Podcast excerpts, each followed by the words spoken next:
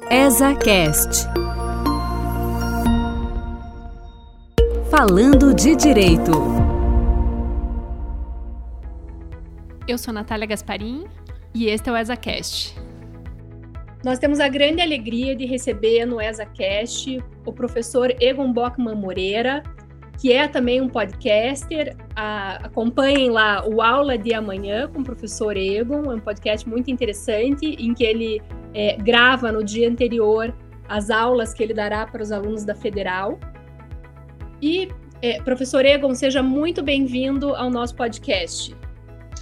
Olá, Natália. Para mim é uma satisfação. Olá a todas e todas, todas e todos. Vamos, vamos conversar um pouquinho aqui a respeito de algumas coisas que eventualmente possam interessar os, os nossos ouvintes. Vamos lá.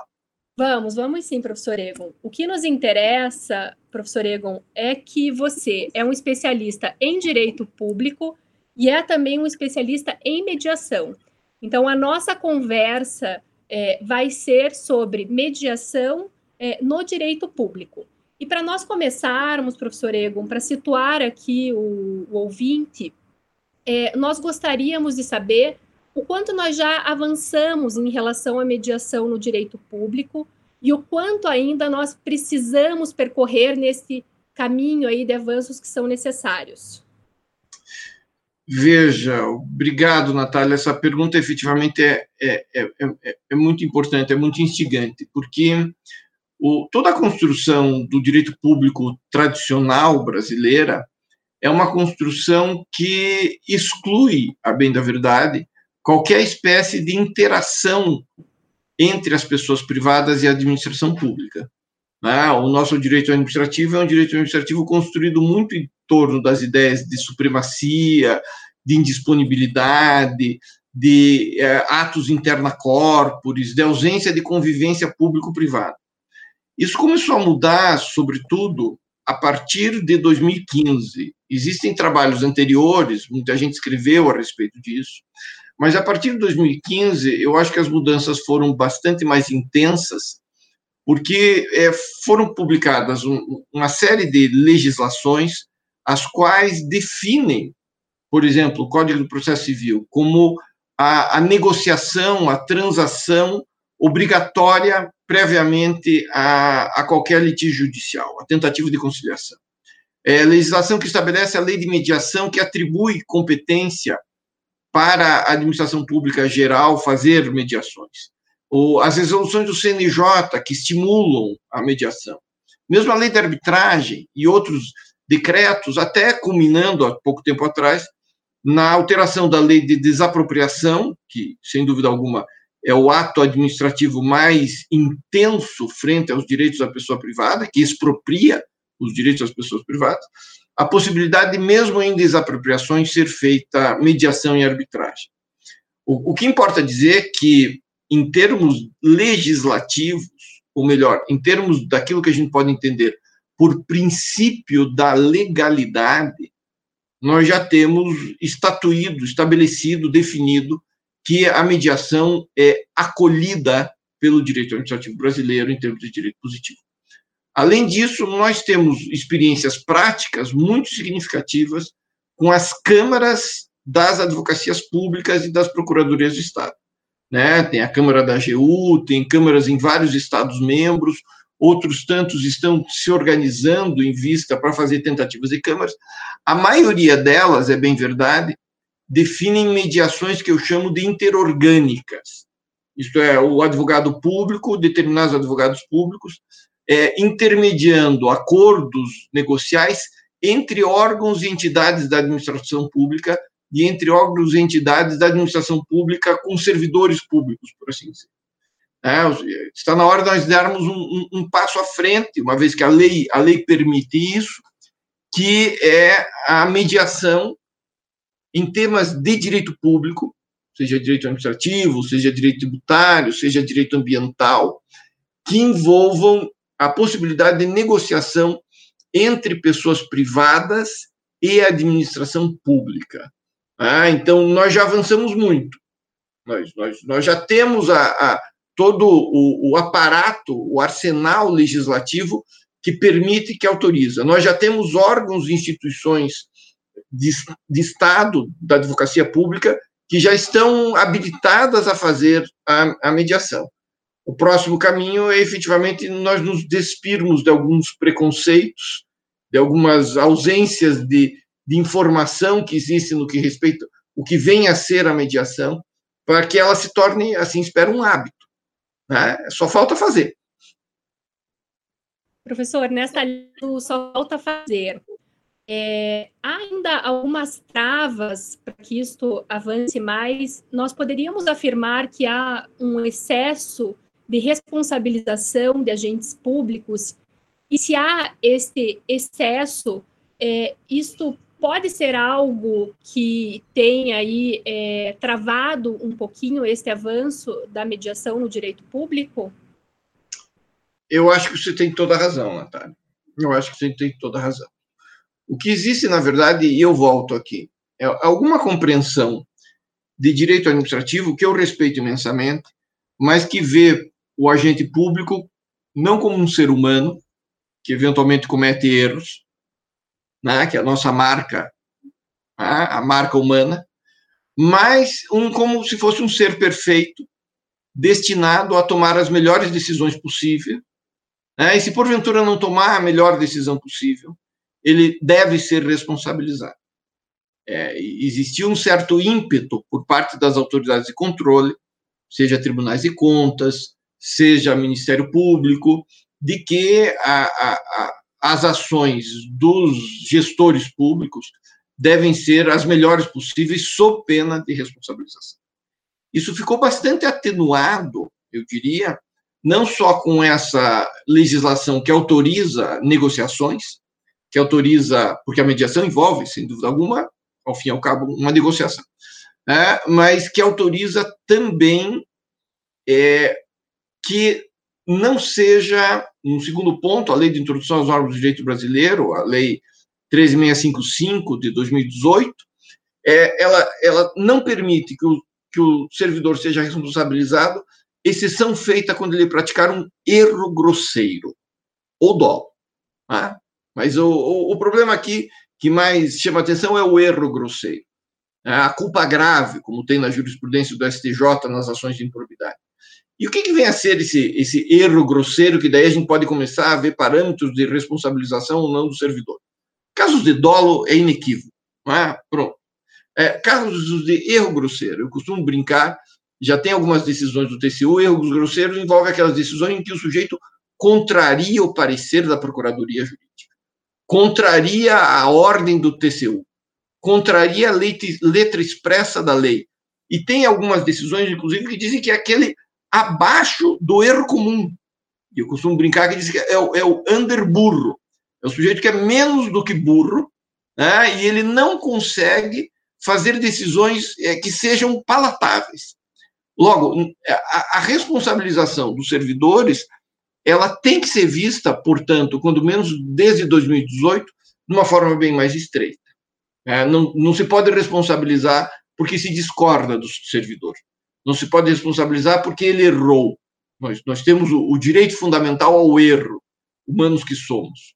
Né? E isso eu acho que afetava mais, mas nós estamos agora num, num ritmo de mudança. Né? Afeta menos a, a mediação. Claro que nós vamos ter algum problema com os órgãos de controle. Né? Porque a mediação vai envolver uma negociação, e os órgãos de controle eventualmente vão querer controlar o conteúdo dessa negociação. Mas isso é outra coisa. Não é responsabilidade dos servidores públicos. Haverá responsabilidade, nesse caso, envolvendo mediação, só e tão somente se porventura essa mediação é, for comprovada, indene de dúvidas, que foi praticada com erros grosseiros ou com dolo. Né? É, portanto, nós estamos se nós, porventura, tivermos uma, uma curva ascendente de responsabilização dos agentes públicos, eu diria que a gente já passou pelo platô e nós estamos na curva descendente de responsabilização, responsabilizando efetivamente aqueles que merecem, segundo a norma de direito, ser responsabilizados. Professor, muito, muito boa esta tua ponderação, que me parece que, diante disso, será possível avançar mais, porque uma negociação, claro, ela exige concessões, essas concessões elas não podem eh, ser vistas como algo depois que pode trazer uma responsabilidade para o agente, né? Que sendo Sim. demasiadamente cauteloso na negociação, não, não vai possibilitar a mediação. Ninguém quer fazer um acordo para ter um resultado numa demanda judicial. Né? Sim, sim. É, é, na verdade, eu, é, por isso que a, às vezes eu vejo até conversando com amigos, é, amigos do direito público que não têm intimidade com o tema da mediação. Né, já me foi feita a pergunta de não, mas então o mediador ele pode depois dar um parecer dizendo que a mediação é boa. Eu disse não, de jeito nenhum. Você não sabe do que está falando. Mediação não é isso. O mediador não pode dar parecer dando a opinião dele para homologar o acordo que foi feito. Não é isso que ele faz. Não, mas a gente pode levar essa mediação para homologação judicial? O acordo? Pode, mas efetivamente o que, que você vai fazer? Vai transformar um, um acordo que já é título executivo num título executivo judicial. O, o, é, o, o que a gente precisa é mudar a cultura mesmo, para que essas perguntas não venham, né? A gente precisa saber, estudar, como você vem desenvolvendo, vem estudando, eu sei, o que é mediação. Sim, exatamente. E, professora, ainda nessa linha de travas é, e possíveis mitos aqui, né, que, que existem em relação ao tema. A administração pública é informada pelo princípio da publicidade. E a mediação, por um outro lado, tem o princípio da confidencialidade como regra. A pessoa que está ali negociando, ela tem que se sentir à vontade para se expressar, para dizer. Como, como compatibilizar esses dois princípios na mediação no direito público? Isso é muito legal. Isso é muito legal. É, a, a, gente tem essas tensões. Tem essas tensões e precisa aprender a conviver com elas. O princípio da publicidade está no, no 37 caput, e a ideia de confidencialidade ela é, é nata, ela é íncita à mediação. Ainda mais mediações que não são feitas segundo as máximas da escola de Harvard, né, que proíbe reuniões privadas, proíbe o caucus, como eles falam, né, mas eh, você tem que fazer as reuniões sempre públicas. Na, nas mediações tradicionais, ou na maioria das mediações, é bem verdade, é, o, o mediador tem que é, sentar-se com as partes interessadas para receber informações delas, as quais elas não diriam na frente da outra. É, para ele conseguir saber quais os caminhos que ele pode, quais as informações que ele pode trocar. E essas informações que ele, que o mediador ouve das partes, são mediações, são informações absolutamente sigilosas. Né? Ele, ele não pode manipular e não pode conversar. Então, eu acho que a gente tem alguns, alguns níveis de preocupação quanto à publicidade. E, e eu diria que a gente poderia chamar, colocar dois, dois, dois grandes flancos. O primeiro é quanto a um nível orgânico, por assim dizer. Quem são as pessoas que são afetadas pelo princípio da publicidade? E o segundo momento é, é um nível cronológico em que momento que o princípio da publicidade incide. Né? E, e vamos começar pelo segundo. O que me parece é que atende ao princípio da publicidade você definir que a mediação é ela mesma e os atos praticados no curso da mediação só serão acessíveis a terceiros, só serão tornados públicos depois de encerrada a mediação. Ah, não tem lógica alguma você dizer que está fazendo, vamos lá, vamos imaginar um contrato de parceria público-privada num, num, estádio de futebol, ah, no Maracanã, que é uma PPP. Né? Então, vai ter um, uma mediação e o mediador vai lá fazer uma audiência com acesso público com da, da, da torcida do Flamengo. Não dá, né? Não dá. O sujeito fica muito exposto, as partes não vão conseguir fazer a, a negociação. Então, é de todo interessante que, por exemplo, as partes pactuem, que a mediação é instalada, mas ela segue confidencial até o acordo ou a ausência de acordo.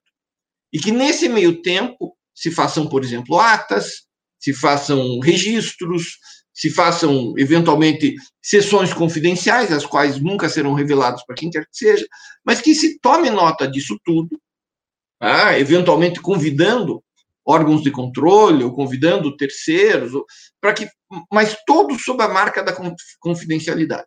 para que ao final, em sendo feita, todo o processo né, de negociação seja revelado. Isso não é nenhuma novidade, tanto em termos de negociação quanto em termos de outros casos da administração pública brasileira. Por exemplo, o regime diferenciado de contratação e algumas licitações internacionais de organismos financeiros internacionais, o orçamento da licitação só é revelado a posteriori. Ele não é revelado quando do lançamento do edital. Ele é revelado só depois de proclamado o resultado. E ele fica reservado, o que tem lá sua lógica. Tem lá sua lógica. Tá? Se eu quiser comprar o, o teu automóvel, doutora Natália, né, e disser, oi, Natália, tudo bem? Eu quero comprar o teu carro, eu tenho 500 mil reais aqui no bolso, quanto é que custa o teu carro? Como é que você vai fazer teu preço? Se for minha amiga, você faz por 499 mil. Ah, e, e, se você quiser é, faturar o que eu tenho no bolso, é assim que é uma licitação. A administração pública diz: olha, eu tenho um milhão, façam ofertas, a conta é feita de cima para baixo. Né? O orçamento sigiloso serve para isso. E já foi prestigiado pelo Supremo num acórdão relatado pelo ministro Fux. Né? Então, é, pode ser tudo sigiloso com a, a publicidade a posteriori, portanto, essa questão cronológica. E com alguns momentos de sigilo indeclinável. É, ou seja, esses momentos de cálculos, esses momentos em que a parte se encontra com o mediador e lhe revela coisas que não conta nem para a mãe em casa, né? isso é como é, é, o sigilo do advogado, é o sigilo do médico, é o sigilo do psicólogo, é o sigilo decorrente da relação fiduciária que as partes têm e que jamais pode ser quebrado por quem quer que seja, em situação alguma. Claro, se for dito alguma coisa escabrosa para o mediador, né, o diz, olha, eu, eu, eu, vou fazer esse acordo porque eu já contratei alguém para matar a outra parte, mediador tem que declinar imediatamente da, do, do, ofício, né?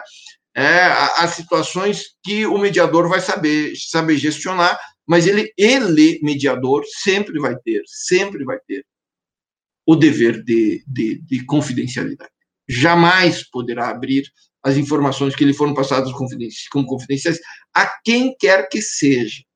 E, aliás, isso fica claro, outro exemplo, para além do RDC, é o exemplo dos acordos de leniência, que podem ser ou não com mediador, eu tenho a impressão que a maioria deles não foi com mediador, mas nos acordos de leniência, as partes fazem o acordo, desenvolvem os acordos, até um determinado momento, tudo é sigiloso. Tanto que vêm os anexos, vêm as informações, e o, o, Ministério Público muitas vezes devolve, diz, oh, não sei, e ele está proibido de usar aquilo em qualquer situação. Ele só pode usar as informações que depois foram pactuadas pela parte. Inclusive, é, é uma grande discussão que tem também em acordo de leniência, como é que eles chegam na definição do valor. Isso jamais pode ser revelado. E se eu for, há de ser blindado contra qualquer controle externo.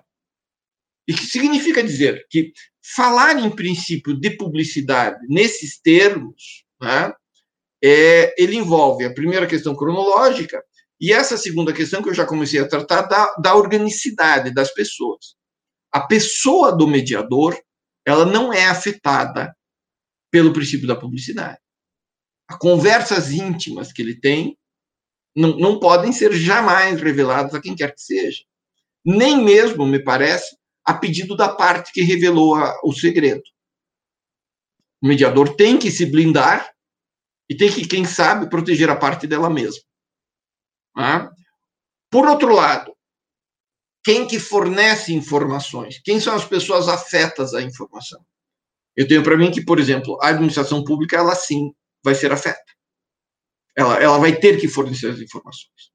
Se, porventura, for uma mediação institucional, o, o decreto que regula, por exemplo, a arbitragem na administração pública federal diz que quem tem que fornecer informações é a Câmara de Arbitragem. O que eu, com o devido respeito, acho equivocado. Porque é como você fez na tua pergunta, é um ambiente que nasceu e se consolidou no sigilo. Eles não têm o hábito de fornecer informações. Eles, quem sabe fazer isso é a administração pública. E a outra parte, o ex-adverso, o, o, o, negociante privado que negocia com a administração pública, também está, está blindado pelo princípio da publicidade. Claro, uma vez feita a negociação, uma vez desenvolvido o trabalho de mediação, né, todos os atos e fatos e tal devem ser levados a público, né, sem, sem maiores preocupações. Agora, quem, do começo ao fim, está blindado é o mediador. É o mediador. Perfeito, professor Egon. Bom, o professor Egon dispensa apresentações, né? Você, ouvinte, é, sabe que o professor Egon, além de professor da Universidade Federal do Paraná, é também advogado. Então, partindo, professor, desse lugar de fala de advogado de direito público, como que fica a segurança do cliente ao celebrar acordos com a administração pública diante de condutas que possuem reflexos em várias esferas de competência e responsabilização por vários órgãos. Como trazer segurança para o cliente nessas situações? É, doutora Natália, como bem, bem falou, eu sou um advogado, mas eu, eu já sou um advogado, sou um guerreiro cansado de guerra. Ah, por isso que eu estou me encaminhando para negociação, mediação, quando muito arbitragem, que é, solução consensual do conflito, solução alternativa é muito melhor para o cliente também. Eu acho que aqui instala é, para o advogado alguns deveres éticos mais intensos. Porque o advogado tem o dever de alertar o cliente dessas peculiaridades. Por exemplo, voltemos para por exemplo de, de, de, acordos mais célebres do Brasil, Operação Lava Jato. É, foram feitas é, delações, ou foram fornecidas informações para o Ministério Público Federal que importam, por exemplo, reflexo em administração pública estadual em sociedades de economia mista estadual, em, em outros lugares, em outros ambientes, em outros países. O advogado tem que fazer esses alertas para o cliente.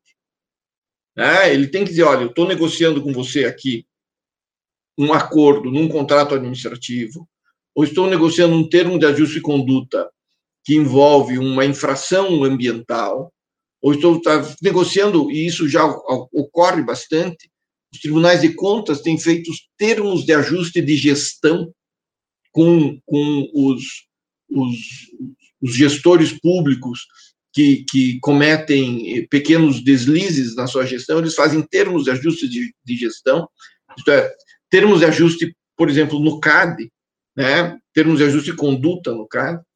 Isso importa dizer que o advogado tem o, o dever ético para com o cliente de dizer, olha, esse, esse, esse termo de, esse acordo que nós estamos fazendo aqui, ele pode repercutir, por exemplo, na esfera penal.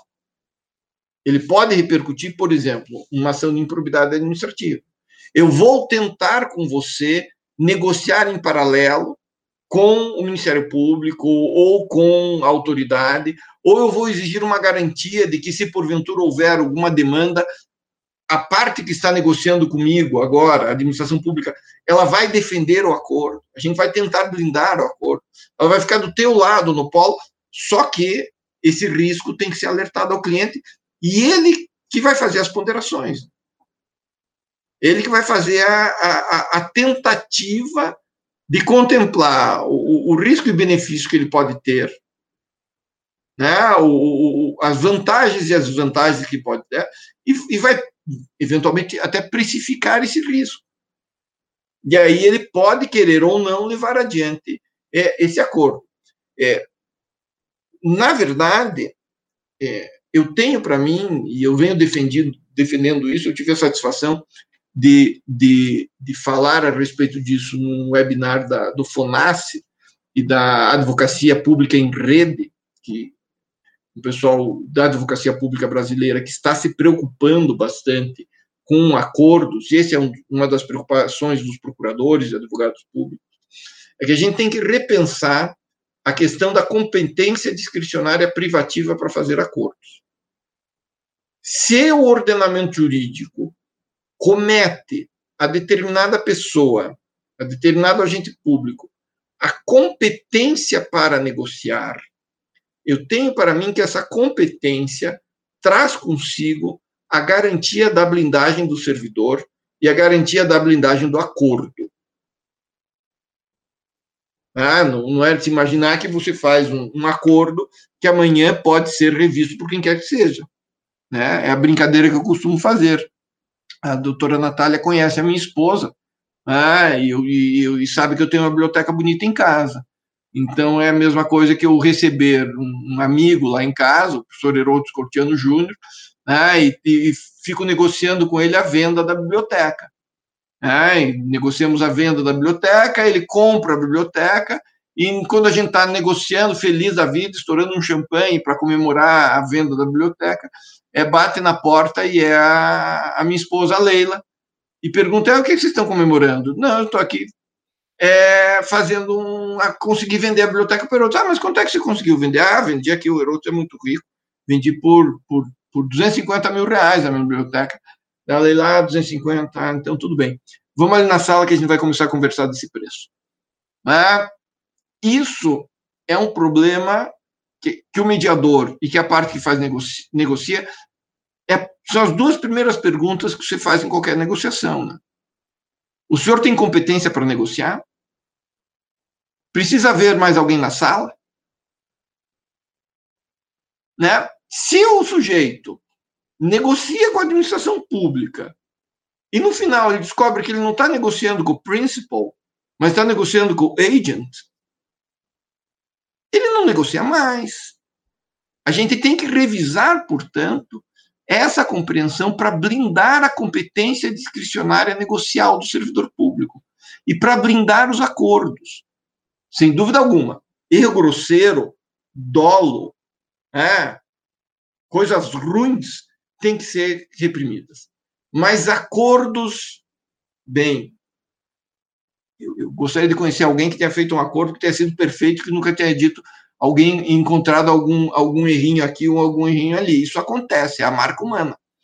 Né? A gente precisa, portanto, para dar, voltando à tua pergunta, segurança ao cliente para celebrar acordo com a administração pública, né? primeiro, alertar o cliente, depois escanear, definir quais são os, os aspectos de reflexo, e um terceiro momento, prestigiar a competência das partes para celebrar o acordo, o negócio jurídico, e blindá-lo do controle de terceiros. Né? Daí a gente pode começar a falar, feito gente grande, de negociação administrativa, de mediação administrativa, senão fica só o Egon negociando com o Herodes e a Leila entrando na sala para dizer quem que manda no pedaço, né? Professor Egon sempre muito didático, né? E com certeza ela não vai permitir que você venda a biblioteca, então não esqueça. Não teremos negociação aqui.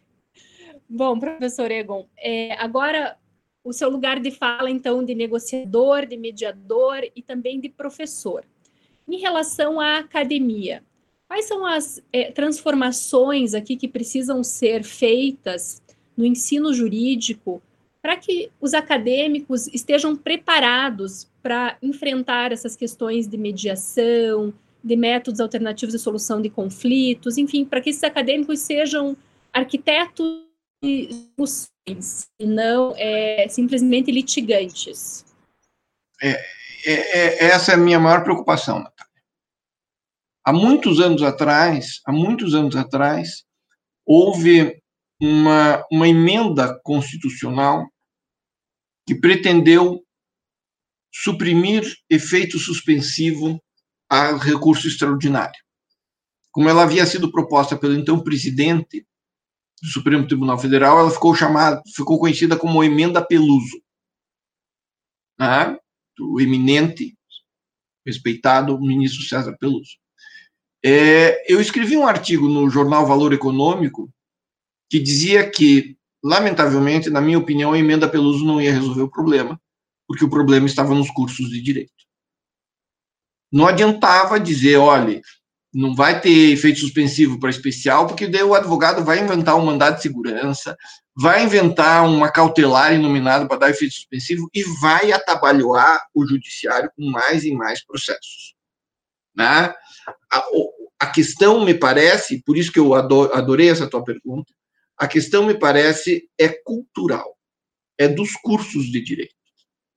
Ah, e com, com, com devido respeito aos meus amigos civilistas e aos meus amigos processualistas, nós temos um curso de direito, a maioria das faculdades, são poucas as exceções que eu conheço, é, ele é estruturado como era no século XVIII, século XIX. A espinha dorsal dele, do primeiro ao quinto ano, são direitos disponíveis. E a partir do segundo ou do terceiro ano, a gente aprende, fica marretando na nossa cabeça, de que, em havendo conflitos de interesses, conflitos de direito e uma pretensão resistida, né, pobre do, do Carnelucci, o, o resultado, o único caminho que existe é você recorrer ao judiciário. Então, é, se você pega do primeiro ao quinto ano, dizendo os direitos são disponíveis, os direitos são disponíveis, mas você tem que fazer o contrato. A gente aprende na faculdade, na verdade, a legislação do contrato, mas a gente não aprende nem a fazer contrato e nem a desfazer contrato. Quando muito, a gente aprende a fazer contrato. Agora, a desfazer contratos, não aprende. E os contratos, eles são feitos e são desfeitos, né? Eles acabam um dia. A gente, aprende, a gente precisa aprender a desfazer contratos. E desfazer consensualmente contratos. Logo, a, a, a, a transformação que eu vejo, a primeira delas, a mais importante, e por isso mesmo mais difícil, é a transformação na estrutura dos cursos de direito. Ah, a gente precisa ter processo civil? Claro que precisa ter processo civil. Precisa estudar pretensão resistida? Precisa. Ah, eu adoro processo civil. Ah, ou, ou precisa estudar é, Chiovenda, Carnelucci, é, Fazzalari e Marinoni? Precisa, sem dúvida. Só que talvez fosse melhor estudar depois como um, uma questão, eu vou apanhar na faculdade, ano que vem, é verdade, como uma questão é, é depois da negociação, depois da mediação. O, o litígio judicial com uma lógica subsidiária e não primária. Então, seria muito importante que os cursos de direito ah, tivessem uma estrutura que ensinasse as pessoas a fazer contratos e a desfazer contratos. Ensinasse a negociar. Eu, na Faculdade de Direito da Universidade Federal do Paraná, minha casa, minha alma mater, que eu tenho a honra de lá lecionar, é, nós já temos, mas são disciplinas optativas, tópicas, como nós a chamamos. A, a professora Maria Cândida Cruetz tem já alguns anos um, algumas aulas de mediação. Eu, eu já lecionei em direito público, negociação, mediação e arbitragem em direito público, e eu fiz, na verdade, lamentavelmente não pude, era para começar esse ano, mas a pandemia me impediu, é uma estrutura de, de quatro tópicas que fazem o circuito completo da, dos, dos métodos de solução adequada de conflito, ou seja, a gente aprenderia em direito público, direito administrativo, tá? que é mais difícil, com todo respeito aos privatistas, né? é, é mais, é mais desafiador. Né? Então, já vi que não vamos deixar subir a escada para Santos Andrade quando voltar o ano letivo. Mas, enfim, a vida é assim. É, seria o primeiro ciclo de negociação, o segundo ciclo de mediação e dois ciclos de arbitragem. Eu, eu, eu tive a oportunidade de montar uma disciplina que eu contei com a ajuda da, da doutora Cristina Leitão, que é procuradora de Estado, doutoranda da casa, da doutora é, Elisa Schmidlin Cruz, que é, que é mestre em arbitragem, da doutora Heloísa Cagiano, que é mestre em Direito à Regulação é, pela Fundação Getúlio Vargas, nós montamos uma disciplina que conseguiu estudar todo esse ciclo, que é o caso ANP Petrobras, né, que é um caso célebre, julgado pelo STJ, numa grande arbitragem, à época era a maior arbitragem do mundo, que envolveu tudo isso: negociação, medidas anti-arbitrais, arbitragem, e culminou numa, num acordo, numa mediação com acordo. Que daí, o, o, no último dia da última aula, um aluno perguntou: Mas, professor, se eles podiam fazer o acordo na primeira aula, por que, que ficaram brigando? Eu disse: Essa é a melhor pergunta já estou satisfeito, já estou contente. A, a, as partes gastaram, e eu não estou não não, não exagerando, não menos do que 15 milhões de reais para fazer um acordo que poderiam ter feito no primeiro dia. Primeiro dia não, mas na primeira hora, sem gastar 15 milhões de reais. Sem gastar 20 milhões de reais. Então, diminui os custos de transação, melhora a convivência, faz a permanência do relacionamento. Um, um, um acordo você que, que, que professa nessa área, um acordo no direito de família né, permite que as pessoas tenham uma relação civilizada o resto da vida. Né? Um litígio judicial impede isso. Né? O, o, os litígios eles tendem a, na minha percepção, gastar muita energia, criar ônus extraordinários para as partes litigantes, desgastar os advogados e não deixa ninguém feliz no final do dia. Né? Eu, eu adorei quando você me convidou para conversar a respeito disso, porque eu acho que é, é, bem por aí. A gente tem esse dever também como advogados, de, de estimular, de conversar, de fazer podcast a respeito de mediação, de negociação, eventualmente, quando muito arbitragem, né, para que, a, que a gente altere a racionalidade, especialmente dos cursos de direito. E a transformação precisa ser feita no currículo. Lá, lá a Faculdade de Direito já conta uma linha, mas são disciplinas optativas, por enquanto. Ah, são alterações é, em paralelo, né?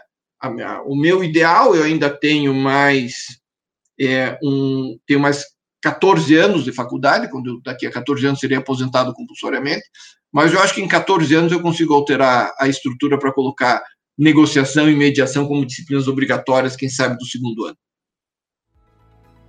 Seria muito bom, seria uma ótima notícia, professor. Eu quero registrar aqui que eu fiz a tópica da professora Maria Cândida como ouvinte e recomendo fortemente para quem tiver interesse, enfim, se aprofundar mais no tema da mediação, foi, foi uma, uma grande, um grande ensinamento. Professor Egon, sempre dando um show de conhecimento, com muita propriedade, de uma forma muito didática. Eu quero agradecer imensamente que você tenha aceito aí o nosso convite para participar desse podcast. Esperamos que em outras oportunidades possamos ouvi-lo aí novamente muito obrigada por essa entrevista. Foi realmente muito, muito rica. Imagina, a satisfação foi toda minha. Eu agradeço imensamente o convite da ESA, agradeço imensamente o convite da minha caríssima professora doutora Natália Gasparim. Para mim é uma satisfação vir aqui conversar, espero que tenha, tenha sido alguma coisa de, de construtivo. Muito obrigado pela atenção. Obrigado mesmo.